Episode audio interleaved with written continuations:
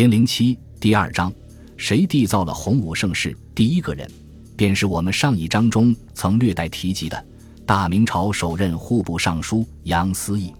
在二十四史中堪称编修最为完整齐全的《明史》中，对杨思义的介绍只有数百字的简短几笔，且就在这寥寥几笔中，生卒年不详，籍贯不详，字号不详，实在是惜墨如金。但惜墨如金的背后是他金子一般的贡献。如果说洪武朝时代大明王朝建立的经济体系来自朱元璋的铁腕手段，那么身为大明朝开国首任户部尚书的杨思义就是这个经济体系的设计者。杨思义是个二臣，原为元朝中书省平章行走，虽贤名在外，在元朝廷却常年得不到重用。直到元至正二十一年。公元一三三百五十一年，奉命出使朱元璋处，急需人才的朱元璋从刘基口中得知杨思义乃元廷大贤，欣喜非常。杨思义一到，即热情招待，继而策反成功。从此，行将覆灭的元王朝少了一个跑腿的小秘书，孕育而生的大明朝多了一个十四世纪中国最杰出的经济学家。刘基的眼光没有错。归附朱元璋的杨思义果然大贤，身为儒生，却博学多才，天文地理无所不精。先是辅助徐达、常遇春等人革新装备，改良火龙枪，使之成为明军初期骑兵的主战火器；后协助刘伯温修订大统历，使之成为大明开国后的通用历法。闲暇之余，顺便研究数学问题，改良朱元璋军中计算账目用的算盘。更创珠算新诀，很快推广使用，计算效率加倍。在朱元璋草创时代的各位栋梁里，这位身负大贤之名的二臣，是块放到哪都闪光的好钢。好钢自然要用在刀刃上。不久，杨思义被任命为司农卿，主管明军征战天下的后勤工作，屯田、生产、税收、收支计算和分配，样样做得有条不紊。大明开国后。更摇身一变，成为户部尚书。这一任户部尚书，堪称历任大明尚书里最难做的一位。难做，是因为从洪武元年至洪武五年，明军正南北出击，向北攻克元大都，进而乘胜追击，追剿漠南以及大西北的元朝残余势力；向南则南进湖南、广东、四川、广西一带，扫荡南方割据势力，力图南北一统。这都是必须打的仗，可但凡战争都免不了开支巨大。彼时的明王朝，国家百废待兴，百姓疲弊，正是休养生息、人心思治之时，绝不能摊派加税，用来满足前线的钱粮用度。身为户部尚书，实在是巧妇难为无米之炊。杨思义有办法，不加税就推广屯田，与民休息，大力鼓励垦荒。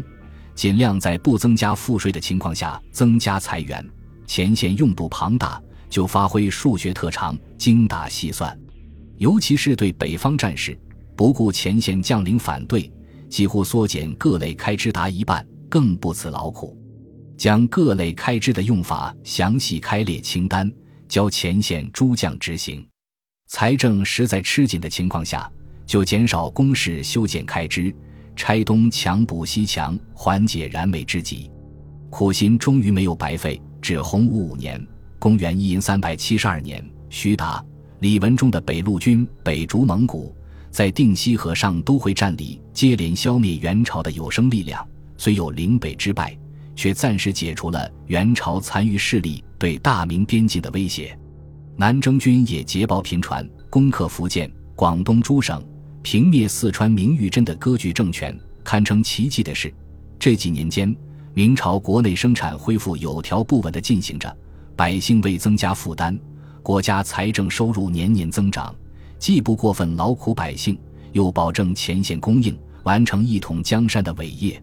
奇迹的背后是杨思义呕心沥血的劳动。战争结束了，而属于杨思义的却刚刚拉开帷幕。自担任户部尚书以来，始终兢兢业业，事事以安民为先。其建议的多项政策都切中了大明朝经济建设的脉搏。各省水旱灾频繁，杨思义建议国家设预备仓，以备水旱灾害赈济之用。